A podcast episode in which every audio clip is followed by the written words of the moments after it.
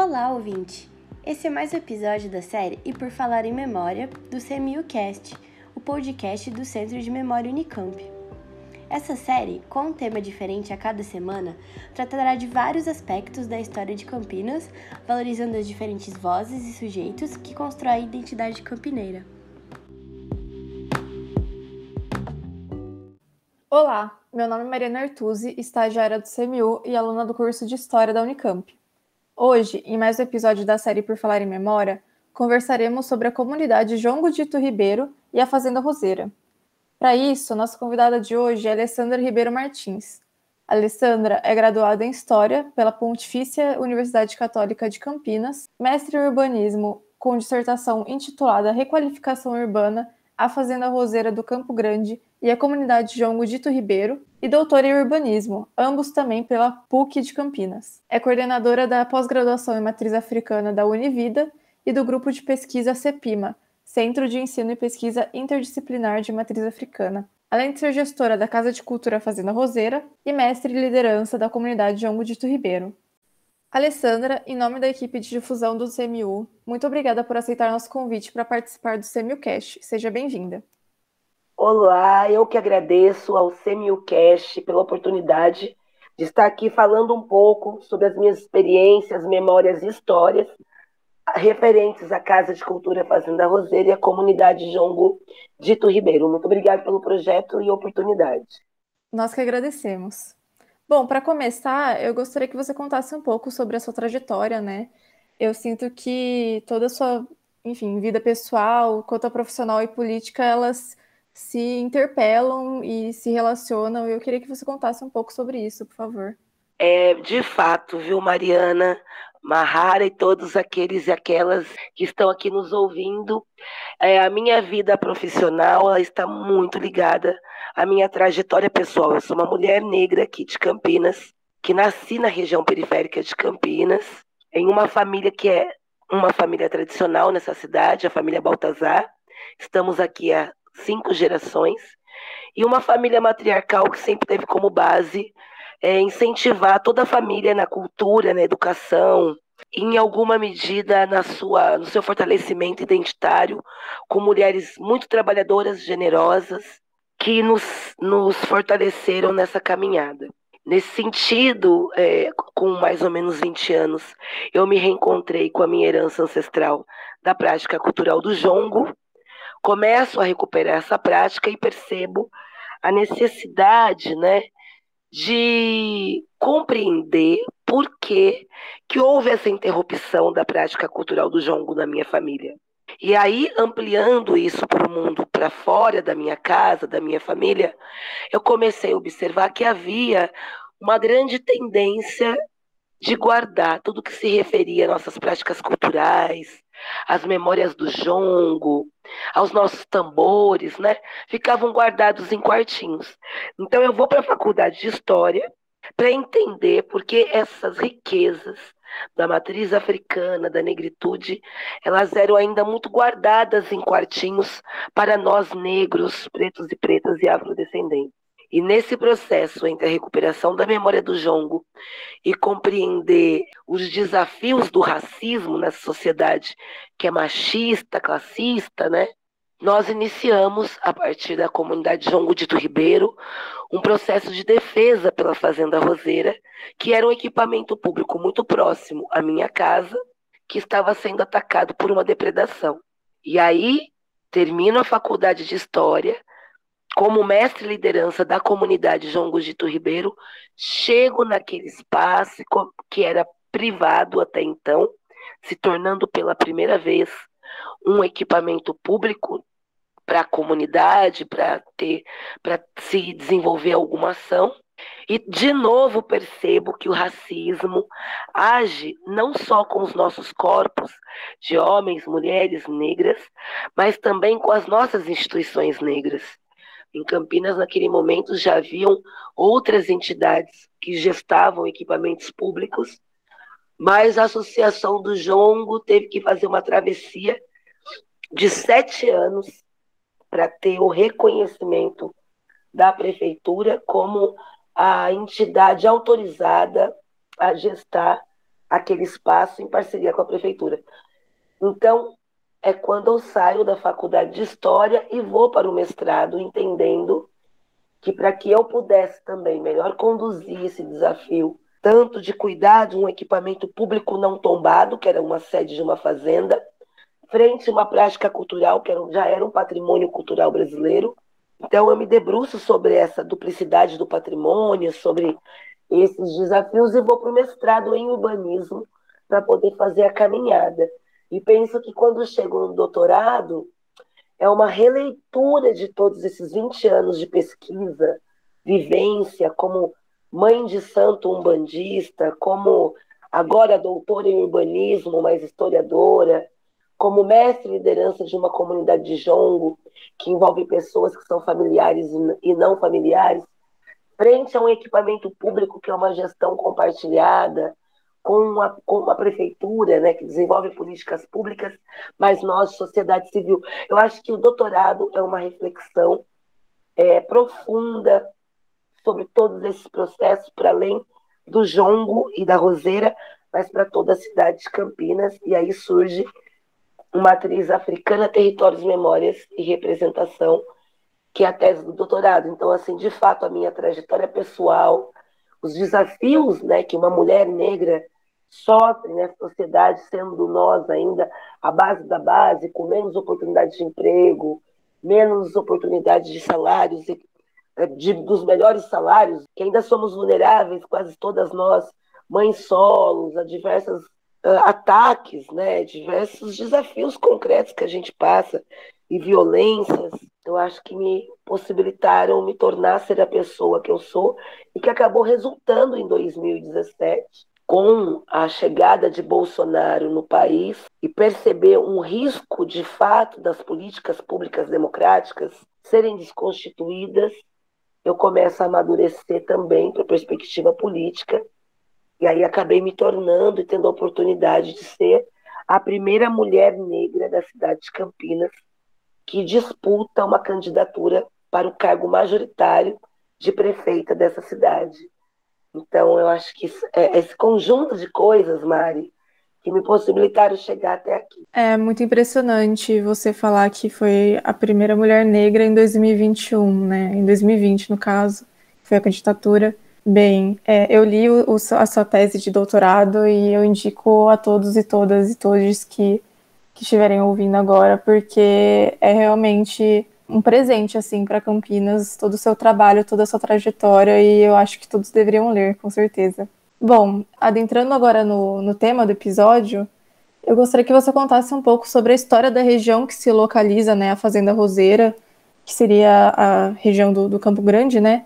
E queria saber um pouco sobre as especificidades e experiências relacionadas à agricultura do café e ao processo de urbanização desse, dessa região e, ao mesmo tempo, queria saber quais grupos se encontram nesse espaço também ao longo da história. É muito interessante a gente pensar os espaços de modo geral, porque cada tempo é um tempo. E nós vivemos hoje numa urbanidade tão profunda, tanto nos nossos costumes e práticas, que a gente esquece que até ontem nós vivíamos numa cultura rural, né? O país ele se funde a partir de uma cultura rural, da agricultura da cana-do-açúcar, depois do café, em algumas regiões criação de gado, aqui em Campinas fortemente açúcar, café com grande potência, a ponto de termos desenvolvido aqui a única companhia de ferrovia feita por barões para pegar os seus cafés em suas fazendas, para a gente ter uma ideia de produtividade, de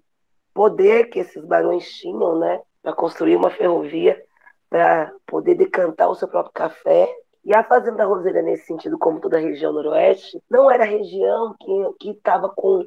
que recebia e que produzia a maior quantidade de café, porque ela sempre teve um território semiárido, resquícios de Mata Atlântica, tinha um grande riacho, né, um rio que virou um riacho, que é o rio Ipauçurama, que ocupava e causava algumas áreas bem alagadiças. Então, era uma área da cidade que tinha algumas fazendas de menor, menores poder financeiro comparadas a essas grandiosas que concentrava o poder com outros vetores econômicos, né, e ou novas tecnologias, transformando a cidade cada vez mais urbana e havendo necessidade de acolher também essa grande população que, que resquício do processo de escravidão, como com a, a, essas movimentações né, regionais, essas migrações internas no país, enfim, a própria consolidação da cidade de modo geral. E a região noroeste, nesse processo de avanço de cidade,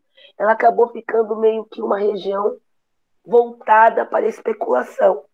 Então a gente tinha muitas áreas verdes aqui, concentração de áreas construídas em alguns lugares, mas com grandes vazios, e que nos últimos 30 anos ganhou uma grande comorbidade. Então, a região noroeste hoje ela está totalmente abarrotada de pessoas, quase não tem mais áreas verdes.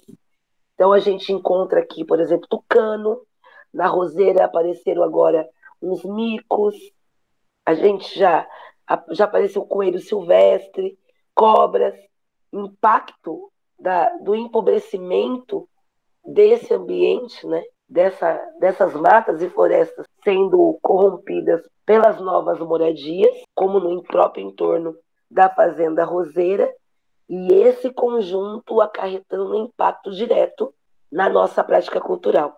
Nós vamos fazer esse ano 17 anos de permanência, 13 anos de permanência na Casa de Cultura Fazenda Roseira, e nossa luta lá ainda hoje é porque não tem cerca, porque nós somos furtados permanentemente, e esse ano sofremos uma grande violação que retiraram toda a nossa iluminação da área externa, atacaram a nossa exposição permanente do centro de referência.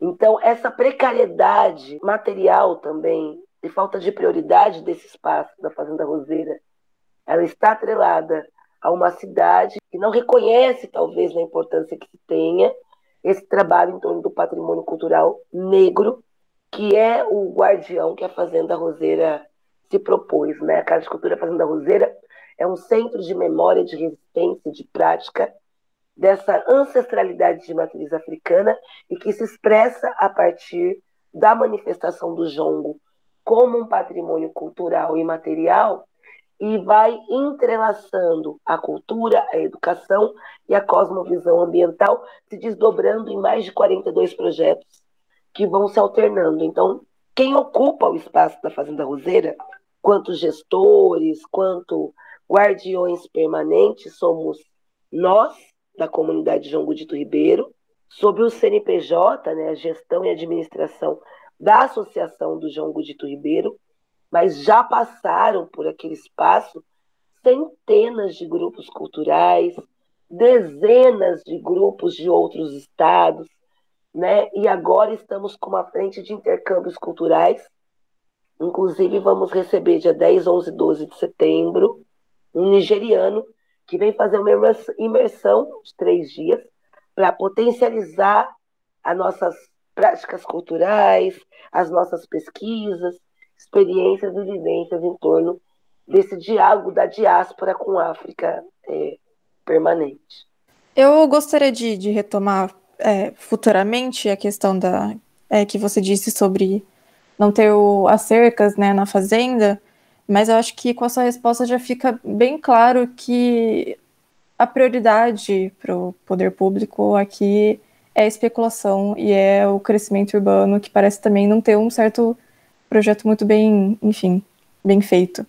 Mas parece que a fazenda ela meio que sobrevive no meio dessas transformações bruscas no meio ambiente, no, próprio espaço. E é muito bonito assim ver todo esse projeto e toda, todas essas ações que, que você falou e que eu, eu espero a gente retomar, enfim, é, posteriormente. Mas já que a gente está falando da, da Fazenda Roseira, eu gostaria de perguntar é, mais sobre como ela foi construída, por quem, para quem ela foi construída, qual que era a sua estrutura inicial, suas funções, e eu queria saber como que essa história da região é, dialoga com a história da Fazenda, né? Olha, eu penso que o ponto de maior encontro da Fazenda Roseira com a região de modo geral foi o fato de nós mantermos na Fazenda Roseira o nome Fazenda Roseira que é o que deu identidade àquele lugar, né?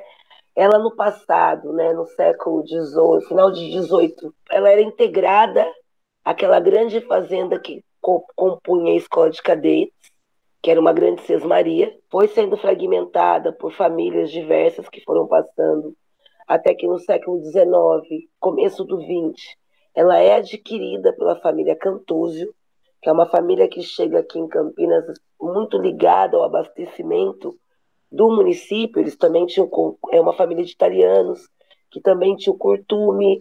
Eles tinham relações com a Granja Ito, que era ali passando da PUC, que não existe mais, que era uma granja de produção de ovo e apicultura. Enfim, eles tinham muitos negócios aqui na região e no entorno, e a Fazenda Roseira era uma delas com criação de vacas leiteiras. A maior produção da roseira depois do café, que não foi tão intensa, foi a criação de vaca leiteira e a administração dessas outras ações que eram em diálogo, em diálogo com a fazenda, tanto Curtume quanto a Granjaíto. Com o passar do tempo, eles começam a fragmentar a propriedade para a criação de novos bairros. Então, o Jardim Roseira, o Perseu, o Tropical, um pedaço da Vila União ou seja, todos aqueles bairros do entorno, até onde está instalada a PUC, foi um dia fragmento dessa fazenda que foi dando margem e espaço para essa urbanidade, para essa especulação imobiliária. Então, nós estarmos agora sendo impactados pela chegada de um novo bairro não é novo para a fragmentação da fazenda. Ela acabou sendo nova porque talvez era o a último, último fragmento possível de ser urbanizado e por acontecer agora tanto tempo depois. Então, os bairros do entorno têm mais de 30 anos consolidados. Então, houve quase uma geração inteira sem nenhum impacto de, de uma urbanidade tão agressiva. E depois de quase 40 anos, agora chega é, esse novo bairro e, e, com outras características, né? Esse novo bairro é muito mais, é muito mais verticalizado, quando todo o entorno é horizontalizado. Então, por exemplo, os impactos diretos na roseira, o impacto do sol. A roseira não foi projetada para ter tanto prédio do entorno, então a gente está tendo muita sombra em lugares que antes eram melhores ventilados. Então a gente percebeu, por exemplo, na nossa saúde a gente está muito mais suscetível a alergias, aos ites, né, renites, por conta dessa friagemzinha permanente. A vinda de novos, nosso bioma, né, novos bichos que não tinham ali e que não têm outros espaços e que agora estão ocupando aquele espaço. E para a nossa gestão interna, um impacto direto e muito agressivo às nossas práticas culturais, porque a gente toca tambor, a gente realizava grandes eventos, e com a chegada de moradores né, tão próximos, essas, para além das estruturas físicas, de rachaduras, pelo excesso de mobilização de terra, nós tivemos um impacto absurdo de vizinhança é, intervindo diretamente na nossa cultura local. Né? Então, é um processo de construção permanente e de alinhamentos permanentes, mas que, em alguma medida, apesar e contudo, nós também estivemos sempre muito atentos e flexíveis a dialogar com todos e a tentarmos nos enquadrar sem perdermos a nossa identidade, os nossos princípios e os nossos valores, é, e nem a nossa missão para como contrapartida para o desenvolvimento da cidadania, da democracia, da igualdade em todos os setores da nossa cidade. Então, é, é uma manobra, viu, Mariana? Tô permanente, a gente vai e vem, mas já estamos retomando os nossos projetos, óbvio, de uma nova forma, por conta da pandemia, mas já estamos voltando a fazer o, o roteiro de experiência para pequenos grupos. Tem essa imersão que acontece em setembro, tem o projeto internacional Tucupamoja de intercâmbio com Moçambique e Noruega, que retomou em fevereiro, no primeiro semestre, só com quatro jovens, agora com onze. Nossa meta é, com a pandemia e mais pessoas sendo vacinadas, que a gente amplie para pelo menos 30, 40 jovens. Então, estamos seguindo, né? com fé, esperança e muito, muito desejo né? de semear coisas boas para todos. É isso. Bom, eu acho que você já falou um pouco brevemente né, sobre o processo de ocupação, mas eu queria que você se aprofundasse um pouco sobre como foi, porque eu acho importante que se veja que é foi um processo de muitos anos de luta, de muitos anos de, de, de disputa, enfim, por esse espaço. E eu queria saber como que foi esse processo de transformação em equipamento público comunitário, né, do loteamento da, da sede da fazenda e de, de um fragmento assim da, da antiga fazenda. Toda vez que chega um novo bairro, as nossas leis municipais exigem que haja uma contrapartida do novo bairro para a cidade, para a comunidade. Então, por exemplo, as vias públicas são contrapartidas, iluminação, a própria vinda de iluminação pública às vezes são negociadas como contrapartida, todo o alinhamento e rendimento de esgoto às vezes é visto como contrapartida. Então, tem várias ações que, quando um novo loteamento chega, ele é obrigatório para com a cidade. No caso, a, o espaço que foi delimitado como contrapartida foi a antiga sede da fazenda, que é essa área onde está instalada a Casa de Cultura Fazenda Roseira. E ela poderia ter tido duas resignações ou uma área institucional. Normalmente, quando é classificada como área institucional, ela vai ter que ser uma creche, uma escola, posto de saúde, algum equipamento diretamente ligado à, à instituição pública local. Ou ela pode ser um equipamento público comunitário, que é onde abre uma oportunidade para o município também desenvolver parcerias com ONGs, entidades, instituições, e em algumas vezes com o próprio loteamento, como aconteceu repetidamente aqui em Campinas, em alguns lugares, como o Parque das Águas, que tem parte da gestão daquele parque pelo próprio loteamento, pelo próprio gestores do novo bairro. Então, essa nomenclatura foi do própria prefeitura que deu para aquela área. Agora, a construção daquele espaço em casa de cultura é onde tem uma intervenção, porque quanto ao equipamento público, a primeira luta que nós fizemos foi em nos legitimarmos quanto potenciais parceiros da prefeitura e da cidade para gestarmos o espaço. Mas para que isso se formalizasse, primeiro nós tivemos que contribuir para que aquele espaço se tornasse um espaço da cultura, que ele poderia ser um prédio da educação, da saúde. Então a gente tinha que fazer essa queda de braço primeiro para trazer o equipamento para a cultura, porque era a nossa área de atuação tanto no campo do patrimônio como no campo da nossa prática cultural, do jongo, como nas ações que a gente desenvolve, né? A, nossa chave, a nossa porta de entrada sempre foi a, a cultura.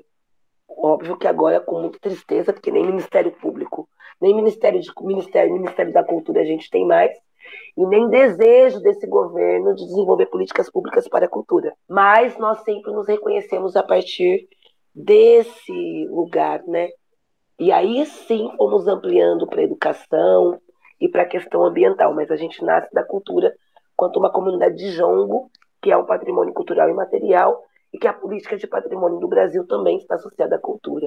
Então, o primeiro processo foi trazer a Fazenda Roseira para a Secretaria de Cultura de Campinas, depois construir é, arranjos e possibilidades de compartilhamentos, porque o prédio é público, ele nunca vai ser uma herança do jongo, né? no sentido de que será essencialmente, eternamente, um equipamento público do município de Campinas. Então, a associação do jongo, ela é como eu brinco, a gente é o cérebro da Fazenda Roseira, né? A gente presta um serviço para a sociedade, para a cidade, no sentido de desenvolver ações que contribuam para o desenvolvimento geral do município, mas o dono da casa, do prédio, é a prefeitura. Então foi um, foram sete anos de luta para conseguir formalizar a nossa chegada e a nossa presença ali, quanto guardiões daquele lugar, como desenvolvedores de políticas culturais daquele lugar, como acolhedores do setor da educação e da saúde para aquele lugar, transversalmente, com muita dificuldade, muita luta. O que a gente tem hoje consolidado é uma permissão de uso por tempo indeterminado.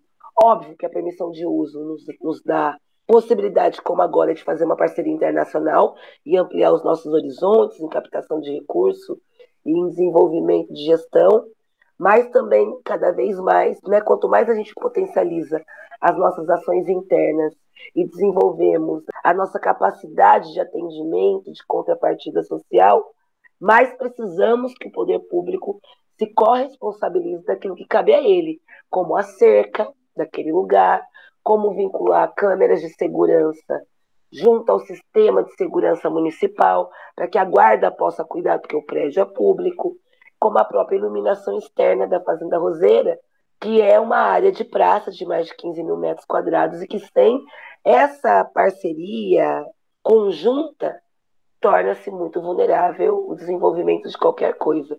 Nós, independente dos governos atuantes, nessa prefeitura, desde que chegamos, sempre estivemos abertos ao diálogo e sempre muito motivados e desejosos de construir essa parceria e aliança, porque entendemos o nosso papel nessa contribuição e queremos é, poder contar com o poder público com aquilo que lhe cabe, mas é uma luta permanente e a gente sabe que talvez que se não fosse um espaço que tivesse essa missão tão profunda de defesa, difusão e de denúncia do racismo, dessas desigualdades, talvez já tivesse sido atendido com maior velocidade.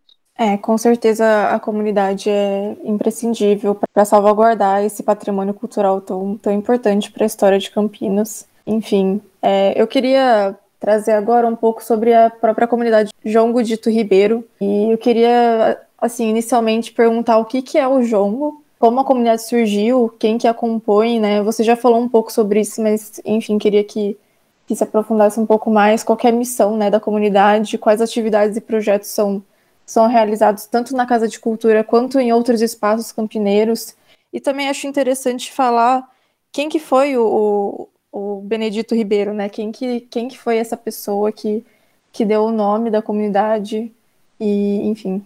Bom, Benedito Ribeiro era meu avô, pai da minha mãe, nasceu na região de Minas, veio para Campinas na década de 30 e atuou como ferroviário na Companhia Mogiana. Criou uma família de cinco filhos, um médico, uma professora, uma merendeira, uma dona de casa e uma passadeira. E dessa família ele trouxe no seu arcabouço cultural da região de Minas o conhecimento do jongo, a prática do jongo. Aqui em Campinas era muito comum né, as festas de samba de bumbo, samba de roda, mas o meu avô fazia jongo. Ele morre na década de 60 e aí a minha família para de praticar tanto as festas, as brincadeiras, como o próprio jongo e só é retomado já eu com quase 20 três anos de idade. Então eu estou vivenciando o jongo na minha vida nos últimos 20, 20 anos, 22 anos, e recuperando a partir da memória do meu avô essa manifestação cultural que desde 2005 foi reconhecido como um patrimônio cultural do Brasil. É uma prática comum da região sudeste, que começou nas fazendas de café dessa região sudeste, com forte influência dos escravizados de origem banto, da região de Congo Angola, e que tem como elemento estruturante tambor, uma dança de roda e cânticos metafóricos, né? cânticos que falam uma coisa dizendo outra. E quanto a gente brinca que, a, que o que é profundo no jongo é o, o domínio dessas metáforas em torno dessa prática cultural. Então aqui a gente começa a recuperar essa prática, essa dança, homenageando o meu avô, e a gente começa fazendo isso aberto, não só com os membros da família, mas com todas as pessoas que gostavam de manifestação negra, gostavam, gostavam de jongo e que quisessem contribuir com a gente com essa recuperação histórica.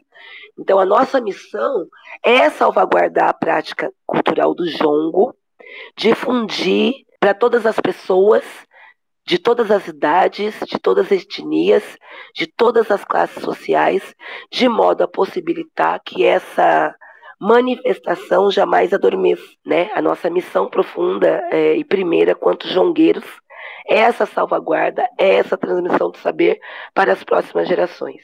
E quando a gente chega na Roseira, nós já éramos essa comunidade de jongo que eu penso que é o que a gente tem como contribuição fundamental para a cidade, que já se entendia como, para além de um grupo cultural que reconstitui uma memória, um grupo que dialoga com a ancestralidade e com os antepassados.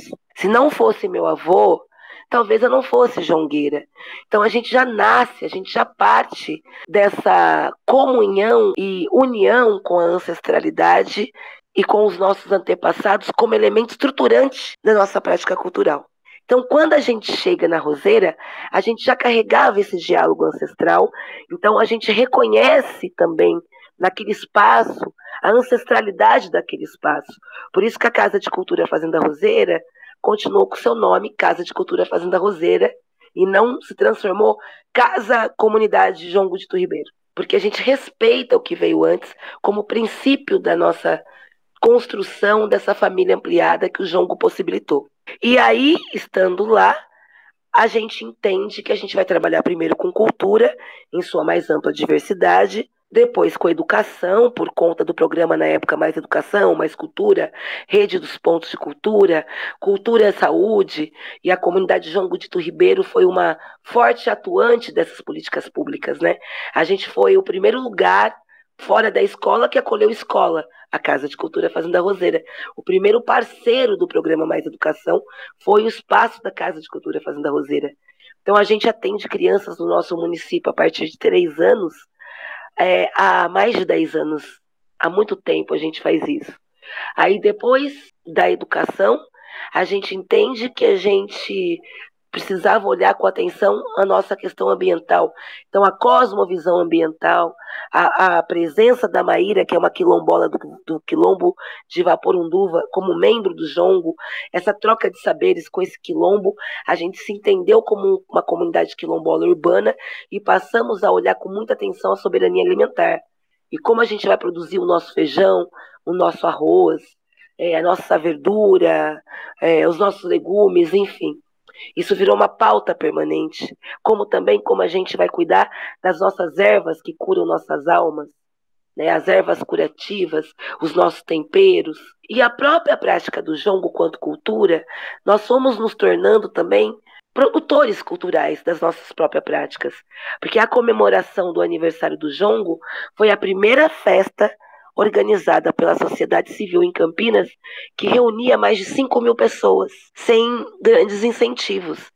Então, a gente entendeu que o Arraial do Jongo, por exemplo, que é quando a gente comemorava e comemora o nosso aniversário, era o espaço de dar visibilidade para todas as manifestações práticas culturais de matriz africana e afro-brasileiras.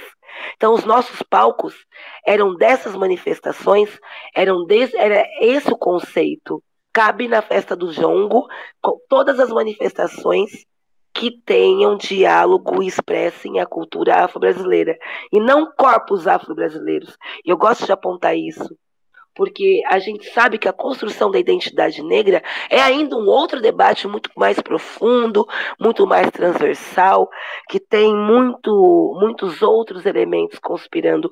Mas a gente nunca teve dúvida que nossa missão era visibilizar, era salvaguardar a memória, a prática, a transmissão do saber desse segmento de matriz africana e afro-brasileiro.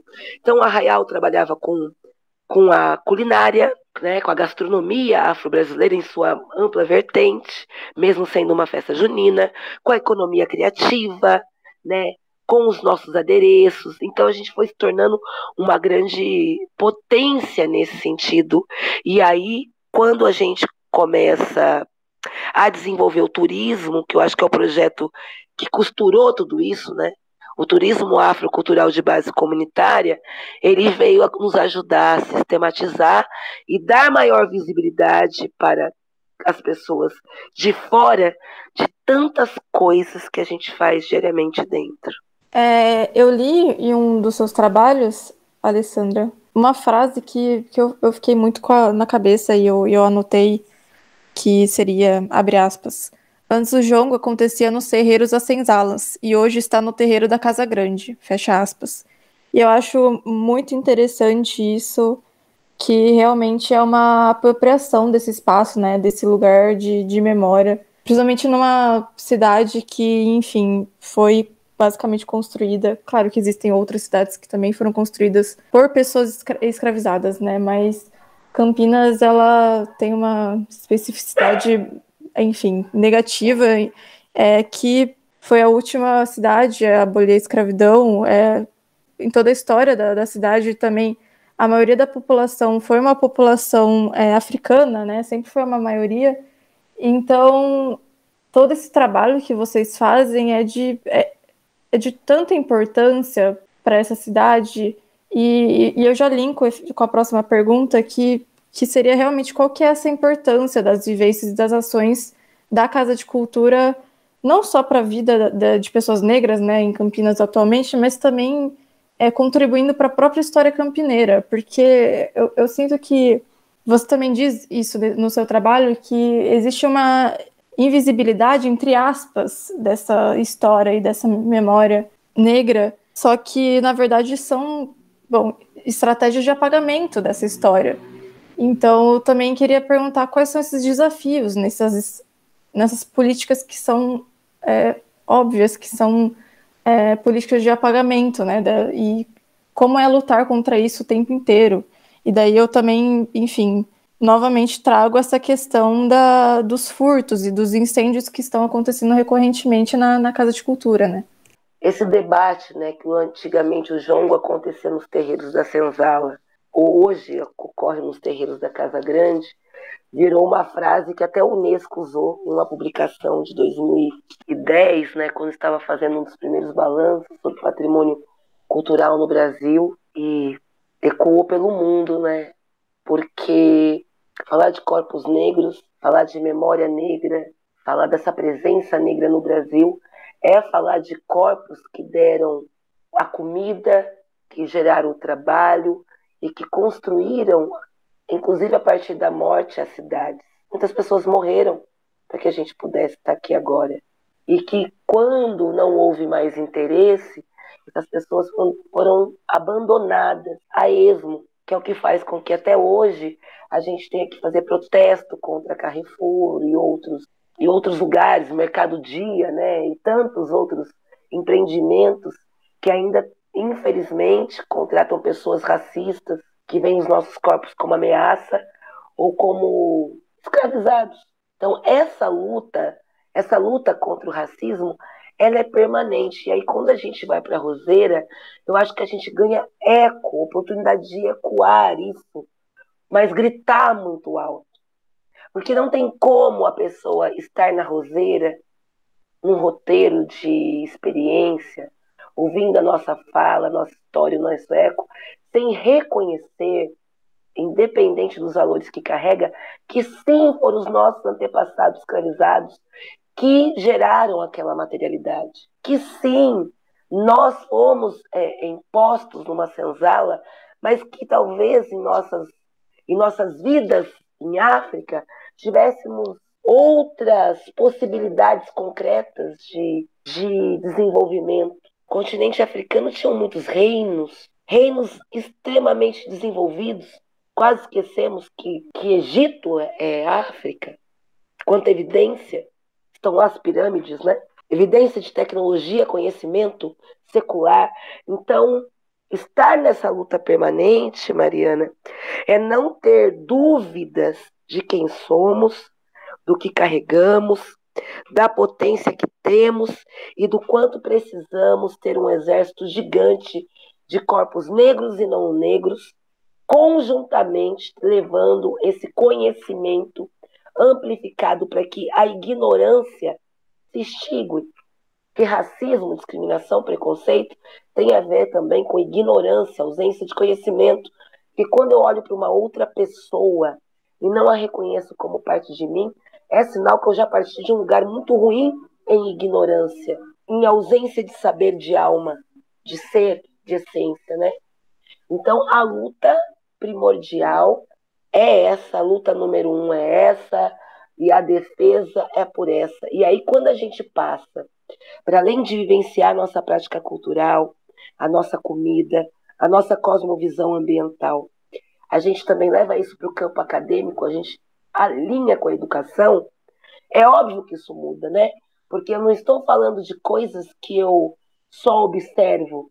Eu, eu sou, eu penso, eu reflito, eu pesquiso e eu dialogo com outros pensadores sobre esse universo que é concreto. Então, isso também nos potencializa e ajuda para que a cidade de Campinas tenha é, aí sendo reposto essa tentativa de apagamento no dia a dia. Então, todo mundo que tem, tem desafio de fortalecimento identitário pode ir lá na Roseira passar um dia com a gente e vai se sentir mais fortalecido, porque vai ouvir as histórias das nossas vitórias, porque a gente as conhece, a gente pesquisou, dos nossas conquistas, porque a gente as conhece, a gente as pesquisou. Não vai ouvir só as histórias que tentam roubar, inclusive, a nossa autoestima diariamente, nos colocando subservientes, colocando é, imóveis, inclusive de depressão, por esses ataques permanentes. E aí, quando a gente vai para o espaço físico da Roseira e suas vulnerabilidades, porque a gente está falando de um equipamento público numa área periférica que tinha um desejo, né, com certeza, de que fosse ocupado por outras dinâmicas e tradições, e que uma comunidade essencialmente preta que toca tambor está lá, que não era um projeto. Então, e com novos moradores de outras culturas que não necessariamente amam essas práticas culturais pretas de matriz africana. Então a coisa só aumenta. Então, por exemplo, nossos atuais incêndios, eles são criminosos, porque é um fogo que é posto, mas é um criminoso que ele é resultado de uma grande vulnerabilidade social, porque a gente nunca teve tantos moradores de rua no nosso entorno, sem casa, sem moradia, em condição de vulnerabilidade extrema, precisando de ajuda. Então, esse é um vetor que possibilita né, e fragiliza o espaço, acrescido por pessoas mal intencionadas que usam dessa vulnerabilidade para tentar nos assustar, para tentar desconstituir nossos projetos, assomado com essa ausência né, de maior velocidade no, na execução da política pública. Porque nós não estamos sem cerca agora. Nós estamos sem cerca há 13 anos. Nós não estamos sem segurança agora. Nós estamos sem segurança há 13 anos. Então, assim, os problemas não estão desse tamanho agora. Eles sempre estiveram lá, mas agora estão insustentáveis, insuportáveis. E agora nós temos espaços como esse do Centro de Memória, Cash, como a mídia televisiva, como as redes sociais, e muito mais parceiro do Brasil e de outros países, ajudando a ecoar no momento em que o racismo virou uma pauta prioritária. Então, eu penso que todos esses elementos fazem com que agora também esse grito seja mais ouvido e esse apagamento e essa busca de apagamento e desconstrução seja mais percebida para a maioria e não só para nós que sempre fomos atacados. É, eu acho que se pode dizer que essa falta de ação do, do poder público em relação à estrutura, segurança, manutenção, não é sem querer, assim. Se, se isso existe há 13 anos, não tem como ser sem, sem querer, é um, é um projeto intencional, eu, eu diria, enfim. E eu vi numa, numa matéria que vocês mesmos estão fazendo a vigília diariamente da, da, da fazenda e do loteamento. Então, dá para ver a força, dá para ver o quanto vocês se dedicam a vida inteira para que esse espaço seja salvaguardado. Eu achei muito lindo vocês também pensarem na questão ambiental que está tão, enfim, também em pauta atualmente, né? Porque estamos numa crise mas são é, ações que vêm da comunidade, vêm de vocês. E infelizmente não vêm de onde também deveria ter que vir, né? Que seria do, do poder público. É, é um desafio e é também um, processo permanente de esperança. Eu sempre tenho esperança no bom diálogo. Eu, eu quero acreditar que todos os gestores públicos, independentes das siglas que carregam, se coloquem nesse lugar, porque efetivam, efetivamente tenham compromisso com o bom desenvolvimento da população e das políticas que contribuem com a maioria. E nós estamos aqui em luta há mais de 200 dias, praticamente morando na Roseira por essa estabilidade de segurança, por essa estabilidade de incêndios, por essa necessidade de resposta em maior velocidade, mas também com muito desejo e acreditando que a atual gestão fará o que é necessário quanto antes, para que a gente possa voltar também a potencializar aquilo que nos cabe, que é o desenvolvimento de uma cultura de qualidade, de formações, de, de desenvolvimento social, de cidadania para crianças, jovens e adultos da nossa cidade, que é o que a gente faz bem, que é o que a gente quer fazer e é o que a gente tem como missão fazer, né? A nossa missão não é resolver a segurança do equipamento público, a iluminação do equipamento público, a cerca do equipamento público. A nossa missão é desenvolver cultura, educação e cosmovisão ambiental de qualidade para a construção cidadã. Vamos desejar que essas vozes e oportunidades como essa sejam sempre é, possíveis, para que a gente tenha cada vez mais aliados, mais parceiros para que com a gente consiga fazer essa mudança. Assim esperamos. Bom, Alessandra, infelizmente nós vamos encerrar por aqui a nossa conversa. É, lembrando aos ouvintes que a gente vai deixar as referências na caixa de descrição desse episódio, então não deixem de conferir.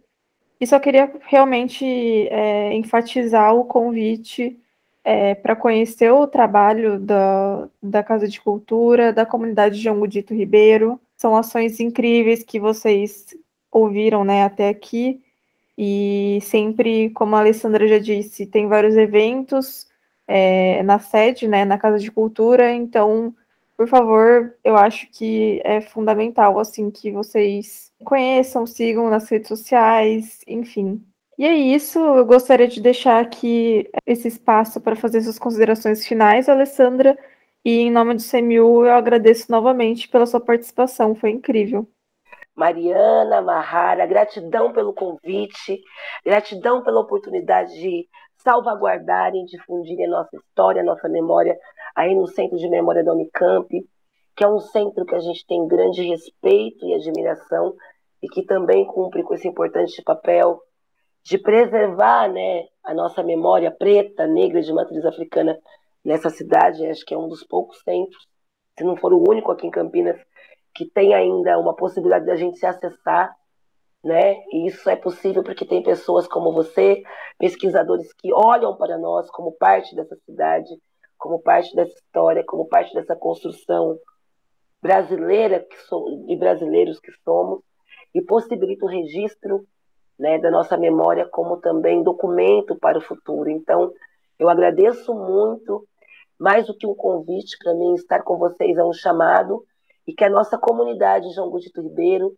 e que a Casa de Cultura Fazenda Roseira possa sempre contar com esse abraço, né, com esse eco de vocês, como desejo que vocês sempre possam contar com o nosso trabalho, com nossas pesquisas e com o nosso compromisso de preservar, salvaguardar e difundir a memória afro-brasileira e de matriz africana no nosso país e no mundo. Muito obrigado, muito obrigada, muito obrigada. E que a bênção a todos os meus mais velhos e mais jovens que vão ouvir isso hoje, ontem ou amanhã. Axé, um grande beijo no coração.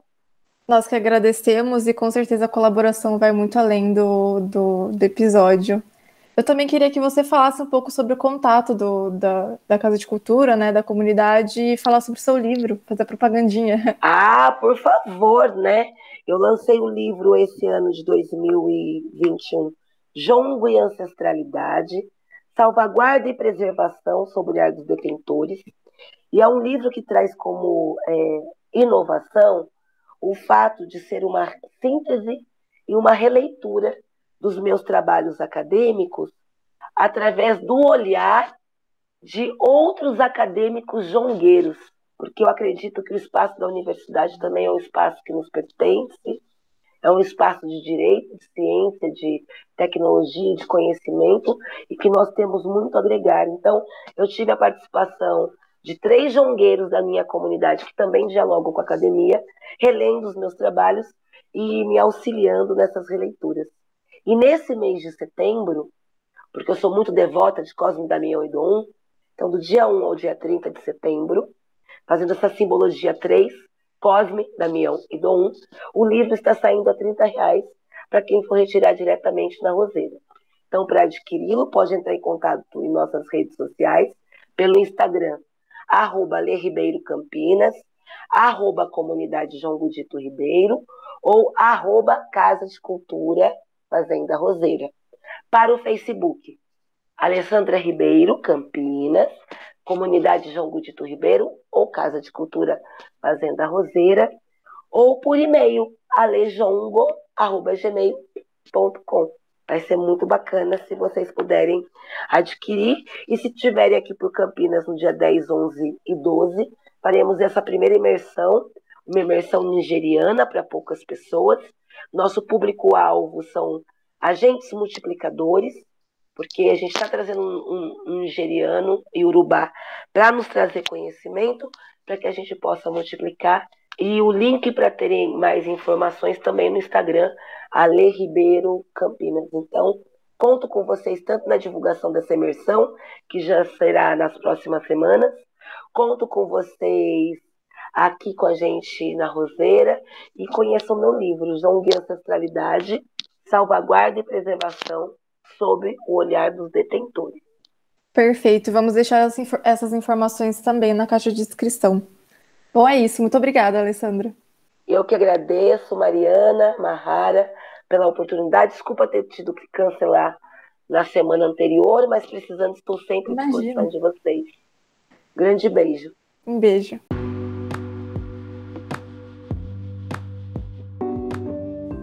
Agradecemos também a você, ouvinte, por acompanhar esse episódio da série e por falar em memória. Continue ligado no Semilcast, o podcast do Centro de Memória Unicamp. Esse episódio foi produzido pela equipe do Serviço de Difusão do CMU.